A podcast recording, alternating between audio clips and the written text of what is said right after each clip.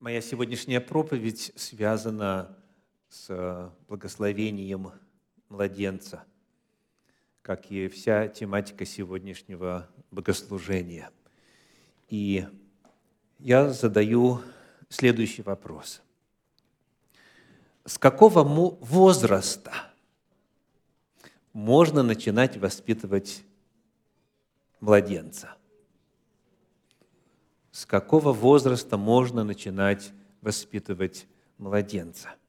С какого возраста, согласно Библии, ребенок начинает разуметь добро и зло, разницу между добром и злом, отвергать худое и избирать доброе. Следующий вопрос. До какого возраста следует воспитывать ребенка?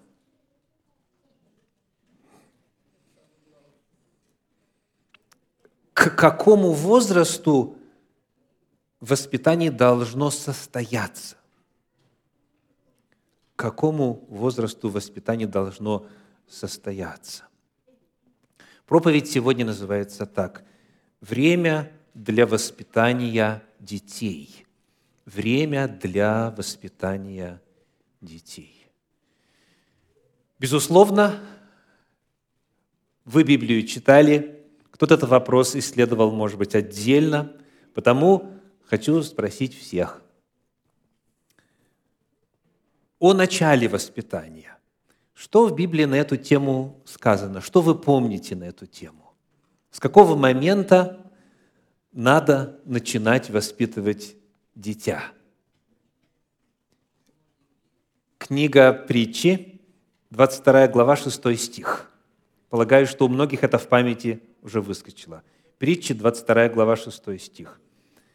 «Наставь юношу при начале пути его, он не уклонится от него, когда и состарится». Вопрос, когда у юноши начинается его путь? Начало пути юноши когда? С момента рождения. Наставь юношу в начале пути его. Вместо слова «юноша» во многих переводах вы найдете термин «дети». Да. Речь идет именно о тех, кто вот начинает, кто недавно начал свой путь, и говорится о том, что нужно наставлять его с начала его пути, от начала его пути, то есть с рождения.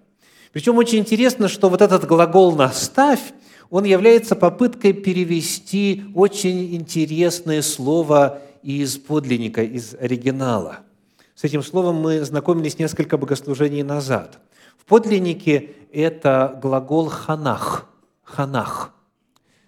И вот как он используется. Он очень немного раз встречается в оригинале Священного Писания. Например, вторая книга Паралипоменон, 7 глава, 5 стих. Вторая Паралипоменон, 7 глава, 5 стих. И принес царь Соломон в жертву 22 тысячи волов и 120 тысяч овец. Так осветили дом Божий царь и весь народ. Как здесь переведено это слово? Ханах, которое в притче 22.6 переведено словом «наставь». Как вы думаете?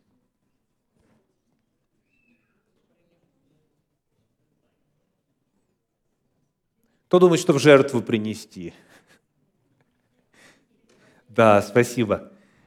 Осветили. Осветили. В английских переводах dedicated.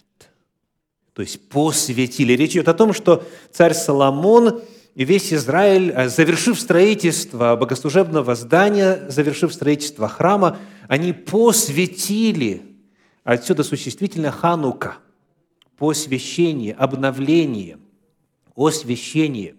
То есть, вот дословно текст говорит, посвяти юношу в начале пути его. Речь идет о призыве посвятить Господу, ну и, соответственно, всему, что связано с Господом, воле Господней, путям Господним, а, нравственным идеалам Господним, понятию добра и зла и так далее. Посвяти, посвяти юношу в самом-самом начале его пути. То есть то, что сегодня мы просили Господа в отношении Даниила, посвятив младенца Господу. Вот это заповедано в этом отрывке. Посвяти в начале пути. Наставь юношу при начале пути его. Ну и вот чтобы удостовериться, что начало – это именно вот самое-самое начало, давайте посмотрим на еще ряд отрывочков Священного Писания, которые поднимают этот вопрос. Например, книга пророка Иаиля, 2 глава, стихи 15 и 16. Иаиля, 2 глава, стихи 15 и 16. Вот что читаем. «Вострубите трубою на Сионе, назначьте пост и объявите торжественное собрание. Соберите народ, созовите собрание, пригласите старцев, соберите отроков и грудных младенцев. Пусть выйдет жених из чертога своего и невеста из своей горницы. Что мы видим? От старцев до кого? до грудных младенцев. И отроки тут, и только что поженившиеся, да? Вот всех соберите. Соберите для чего? Для торжественного собрания. Там написано священники пусть и так далее. То есть речь идет о богослужении. В богослужении призваны участвовать даже грудные младенцы. В богослужении общины призваны участвовать грудные младенца. То есть на самом деле с самого-самого начала жизни. Еще один отрывочек, книга Псалтирь, 8 глава, 3 стих, Псалом 8 глава, стих 3 говорит, «Из уст младенцев и грудных детей ты устроил хвалу ради врагов твоих, дабы сделать безмолвным врага и мстителя». Здесь у нас еще более удивительная картина. Господь устами грудных младенцев совершает свое служение. Из уст младенцев и грудных детей ты устроил хвалу. Бог использует младенцев на служение себе. Первый отрывок книга Иеля приглашает младенцев участвовать. Этот отрывок Бог их задействует. Бог их устами сотворяет себе хвалу. Евангелие от Луки, 18 глава, стихи 15 и 16. Эпизоды служения Иисуса Христа. Луки, 18 глава, стихи 15 и 16. «Приносили к Нему и младенцев, чтобы Он прикоснулся к ним. Ученики же, видя то, возбраняли им – но Иисус, подозвав их, сказал, «Пустите детей приходить ко мне, и не, препятств... и не возбраняйте им, ибо таковых есть Царствие Божие». Иисус Христос утверждает, что младенцы являются субъектами Божьего Царства. Представляете? Таковых есть. То есть взрослым еще нужно войти в Царствие Божье, а младенцы уже в нем. Таковых есть Царствие Божье. В параллельном Евангелии, Евангелие от э, Марка, 10 глава, стихи с 14 по 16, Марка 10 глава, стихи с 14 по 16, написано, «Увидев то, то есть тот же контекст. Приносили к нему детей, чтобы он прикоснулся к ним. Ученики же не допускали приносящих. Увидев то, Иисус вознегодовал и сказал им, «Пустите детей приходить ко мне и не препятствуйте им, ибо таковых есть Царствие Божие». Истинно говорю вам, кто не примет Царствие Божие как дитя, тот не войдет в него. И, обняв их, возложил руки на них и благословил их. Мы находим что евангелист здесь описывает эмоции Иисуса Христа. Какая эмоция? Это у нас 14 а, стих 10 главы.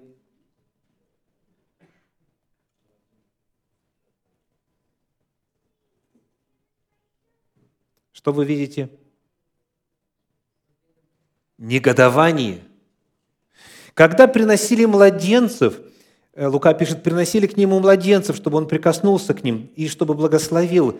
когда этому препятствовали, когда кто-то препятствовал, чтобы младенец оказался вот в центре внимания и был бы приобщен к Богу, к, в частности, получил благословение от Иисуса, Иисус Христос, видя это, наполнился негодованием.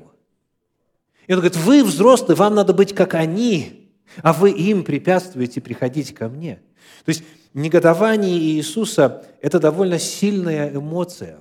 Немного об эмоциях Иисуса рассказано, но вот здесь, вот, когда он видел, что младенцев не допускают, он вознегодовал. И вот потому нам интересно задать вопрос, а что, что эти младенцы вообще могут э, ну, понимать, соображать? Какая польза для них может быть в том, чтобы находиться на богослужении? Почему вот прям с самого рождения, с грудного возраста Священное Писание призывает вовлекать младенцев в духовную жизнь, в богослужебную жизнь. Я посмотрел некоторые данные по возрастной психологии, по а, развитию младенцев и о способностях младенцев в принципе. И хочу процитировать для вас два абзаца. Наличие способности к научению и запоминанию в самом раннем возрасте подтверждается рядом исследований. В одном из них младенцы всего нескольких часов от роду научались поворачивать голову направо или налево, в зависимости от того, слышали ли они дребезжание зумера или чистый тон. Чтобы отведать сладкой жидкости, ребенок должен был повернуть голову направо, когда звучал чистый тон, и налево при звуке зумера.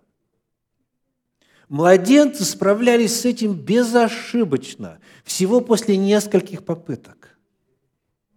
Они поворачивали голову направо при тональном сигнале и налево при звучании зумера. Затем экспериментатор изменял ситуацию, так что ребенку надо было повернуться в противоположную сторону, когда раздавался либо зумер, либо тональный сигнал. Младенцы быстро осваивали и эту задачу. Пару часов от роду. Представляете? Исследование проводилось в 1966 году еще. Еще один. У трехмесячных младенцев достаточно хорошая память. Когда подвижная игрушка над кроваткой ребенка соединялась резиновой ленточкой с одной из его конечностей, он быстро обнаруживал, какой ногой или рукой можно привести игрушку в движение. Когда младенца помещали в эту же ситуацию 8 дней спустя, он помнил, какой ногой или рукой нужно двигать. Три месяца. Представляете? Сегодня исследователи говорят, вы наверняка э, встречали книгу, может быть, кто-то и читал, после трех уже поздно, да? Что к трем годам закладываются все базовые способности э, интеллекта, все базовые способности э, взаимодействия с окружающей средой. К трем годам уже становится понятно, будет ли человек обладать большим словарным запасом или нет. Насколько хорошо интеллектуальный коэффициент у него будет, насколько высок, насколько хорошо разум будет работать и так далее. И все это, безусловно, там есть некоторые генетические составляющие, но э, очень значимо, в какой среде ребеночек живет. Общаются ли с ним, читают ли ему, разговаривают ли с ним, вовлекают ли, разговаривают ли с ним нормальным языком, не так называемым языком няни. Нормальным человеческим языком, литературным, как полагается, они все понимают. Э, у меня нет сегодня времени, чтобы рассказывать о многих иных удивительных экспериментах над самыми маленькими детенышами человеческими, которые открыли для нас удивительный мир а, психологии грудничков с самого маленького возраста. Дети в состоянии учиться, запоминать. И вот в этот возраст, первые три года – в особенности в этот возраст, когда ребенок познает Вселенную вокруг себя, он все воспринимает как константы. И учится он путем подражания. Поэтому, когда с самого рождения ребеночка вовлекают в то, во что родители считают важно ребенку в будущем быть вовлеченным, то это закладывает кирпичики его мировоззрения и привычек, и его реакции и так далее, для того, чтобы затем на этом основании потом уже осуществлялся дальнейший духовный и иной рост ребеночка. Итак, мы поговорили с вами о самом начале. С какого момента нужно воспитывать ребенка согласно Библии? С рождения. С рождения. Пусть даже кажется, что он ничего не понимает. На самом деле картина совершенно иная. Теперь, мы также в начале проповеди задали вопрос. Когда дети начинают разуметь добро и зло, правильно, неправильно? В каком возрасте? В Священном Писании у нас есть подсказка. Давайте посмотрим на книгу пророка Исаии, седьмую главу, и э, прочитаем там стихи 15 и 16. Исаия, 7 глава, стихи 15 и 16. «Он будет питаться молоком и медом, доколе не будет разуметь отвергать худое и избирать доброе. Ибо прежде, нежели этот младенец будет разуметь отвергать худое и избирать доброе, земля та, которой ты страшишься, будет оставлена обоими царями ее». Рассказывается об определенных исторических событиях. И маркером, хронометром этих исторических событий является развитие ребенка. То есть, когда этот ребеночек будет в состоянии сказать, это хорошо, это плохо, вот тогда случится то и то историческое событие. Земля-то, которой ты страшишься, будет оставлена обоими царями ее. Это весть Бога через пророка Исаию царю Ахазу.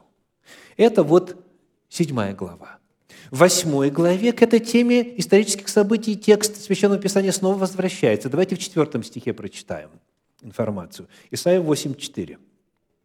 «Ибо прежде, нежели дитя будет уметь выговорить, Прежде, нежели дитя будет уметь выговорить «Отец мой, мать моя», богатство Дамаска и добычи самарийские понесут перед царем ассирийским. То есть упоминается то же самое историческое событие, и вновь возраст младенца является хронометром этим событием. И здесь чего будут ждать? Когда это произойдет, вот это историческое событие? когда ребенок заговорит. Когда ребенок будет уметь выговорить «Отец мой», «Мать моя».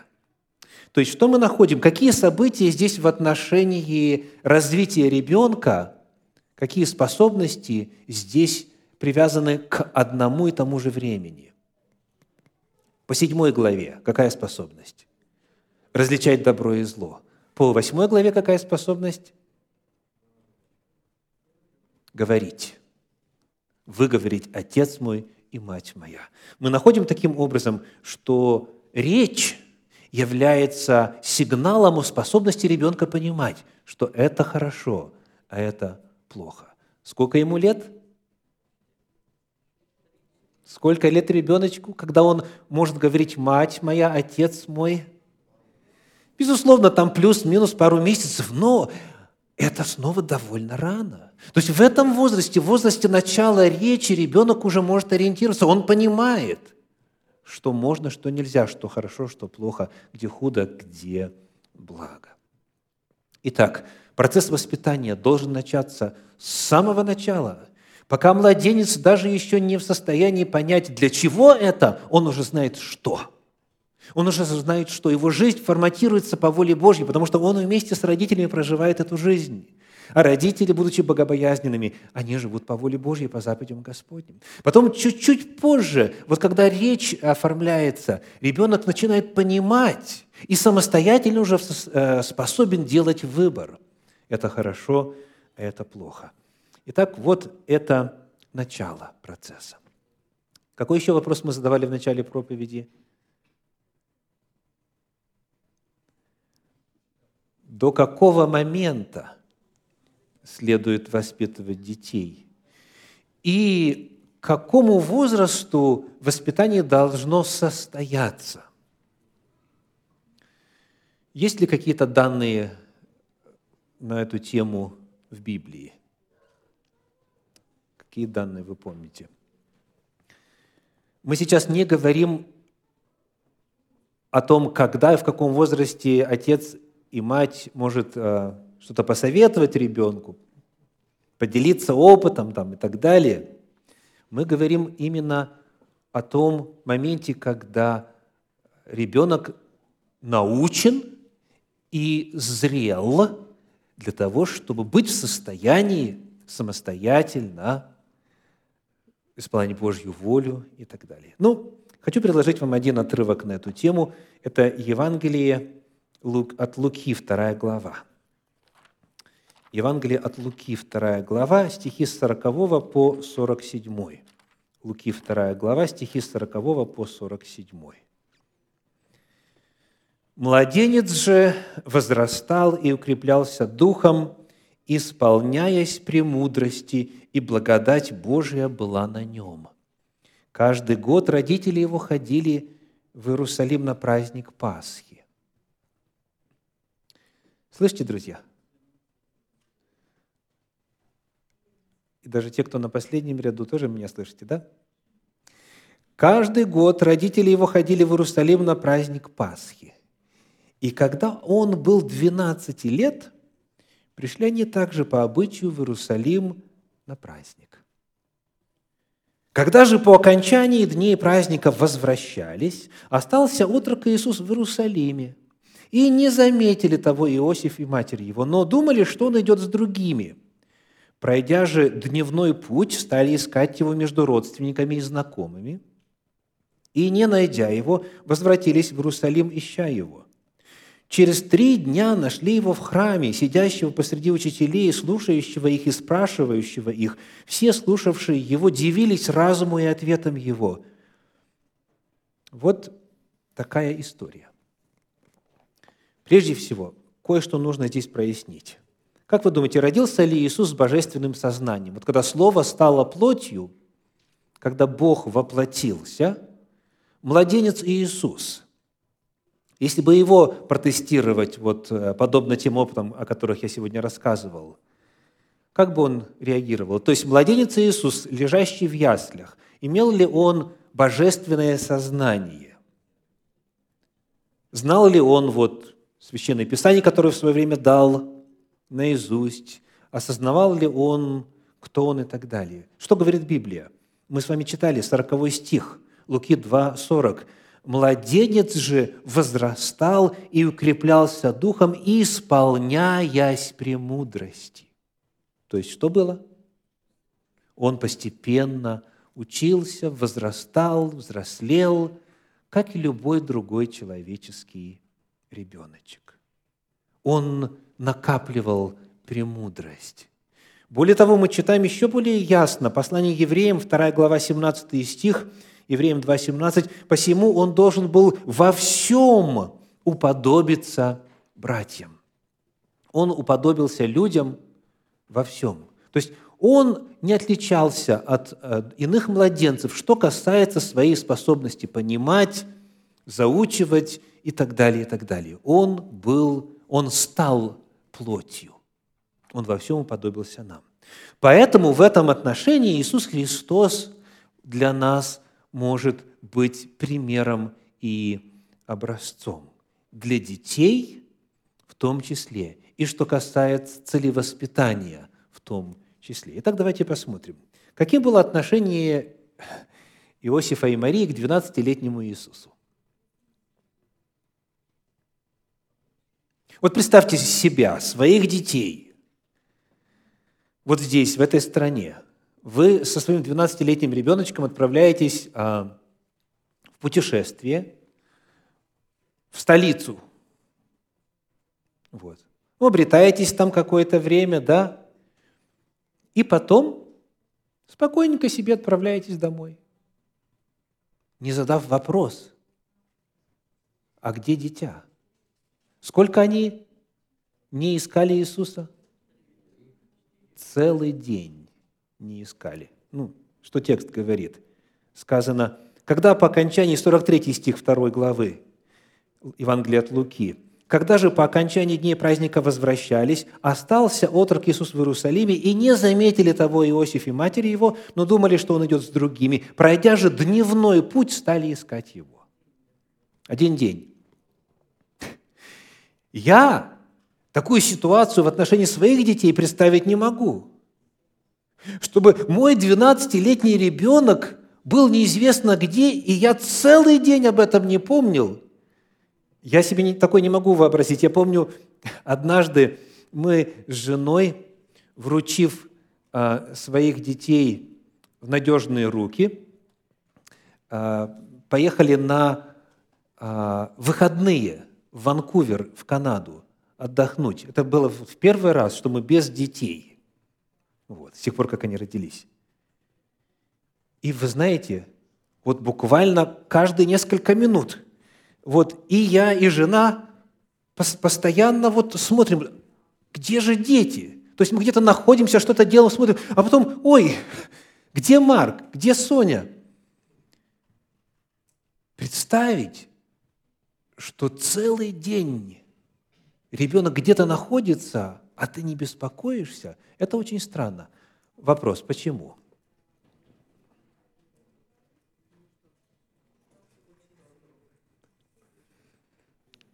Что, что свидетельствует поведение Иосифа и Марии о, об их отношении к Иисусу?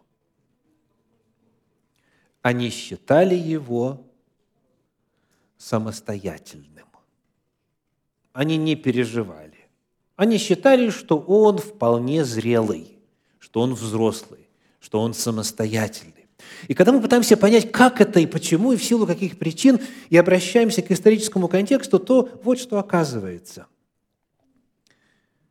В Мишне, в разделе Назикин, в трактате Авод,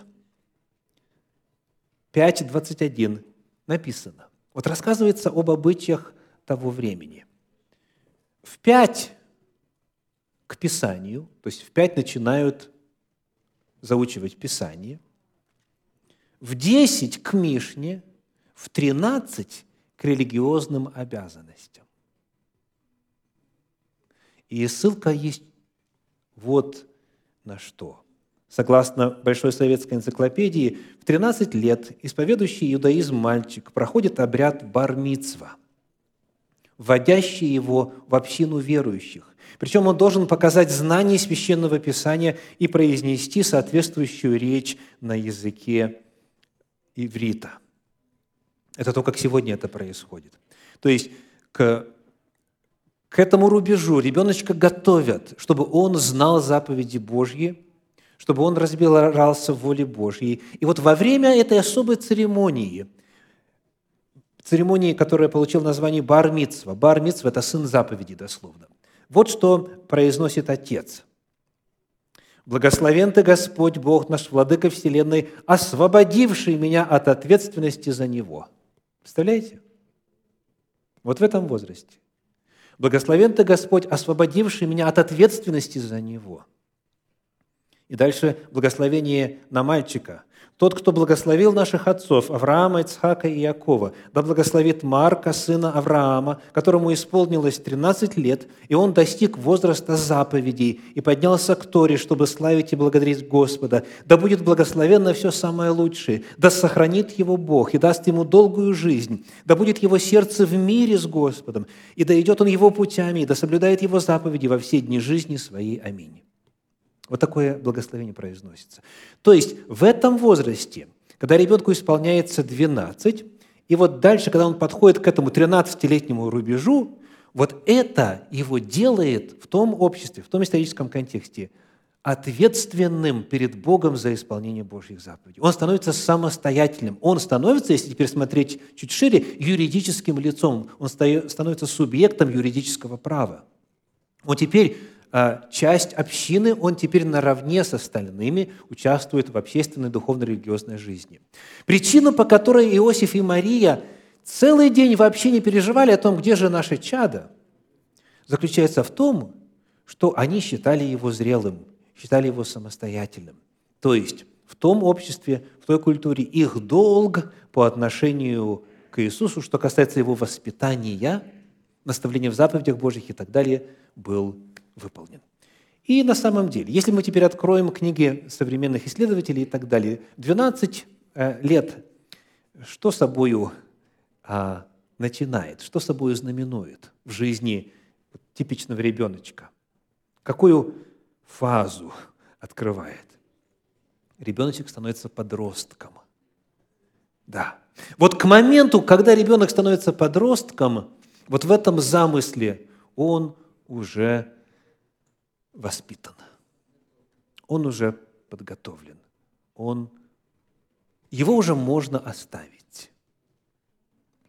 И очень интересно, если задать вопрос, что там Иисус делал, вот, находясь в обществе учителей, закона и так далее, то во второй главе Евангелия от Луки мы находим в стихах в стихе 47 следующее. «Все слушавшие его дивились разуму и ответом его». То есть ответом его – это указание на что? Он отвечал на какие-то вопросы. Вот как обыкновенно и происходит во время бармитсвы. Он демонстрировал свое знание. Так, он отвечал. Что еще он делал? 46 стих. Через три дня нашли его в храме, сидящего посреди учителей, слушающего их и спрашивающего их. Он задавал свои вопросы – знатокам Торы, учителям Торы. То есть в этом возрасте процесс воспитания уже был завершен. Безусловно, вы не найдете в Священном Писании такой заповеди. К 12 годам, к 13 годам человек должен быть воспитан. Но пример Иисуса показывает, как это было. И как это было в его случае. И причем написано, пришли они по обычаю. То есть это так не только с Иисусом было, так в том обществе было. И у нас сегодня нет времени задавать вопрос, а является ли это моделью для нас или нет, и доказывать, что это так или это не так. Но лично для меня Иисус – это пример во всем.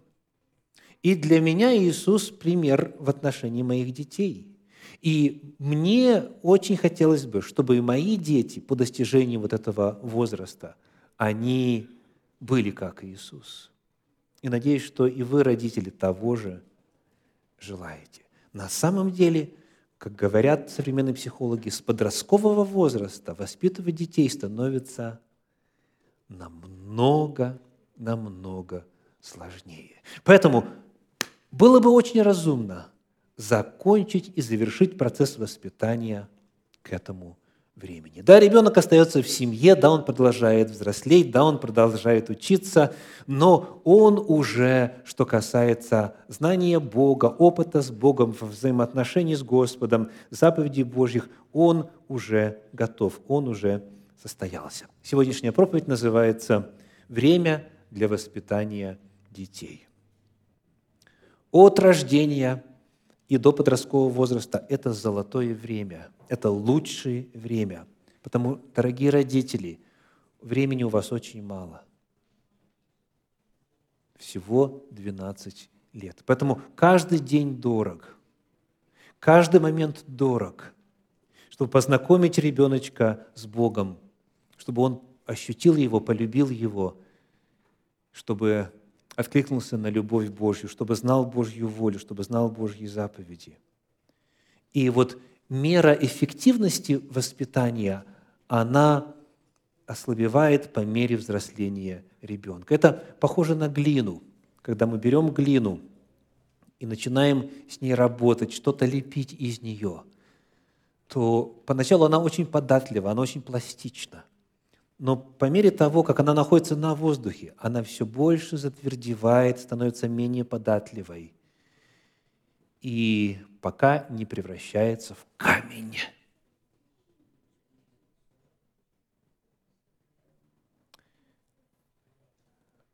Чем ближе к началу пути ребенка начинается процесс воздействия на него для славы Божьей, тем больших и лучших результатов можно достичь. Книга притчи 22.6 «Наставь юношу при начале пути его. Он не уклонится от него, когда и состарится». Аминь.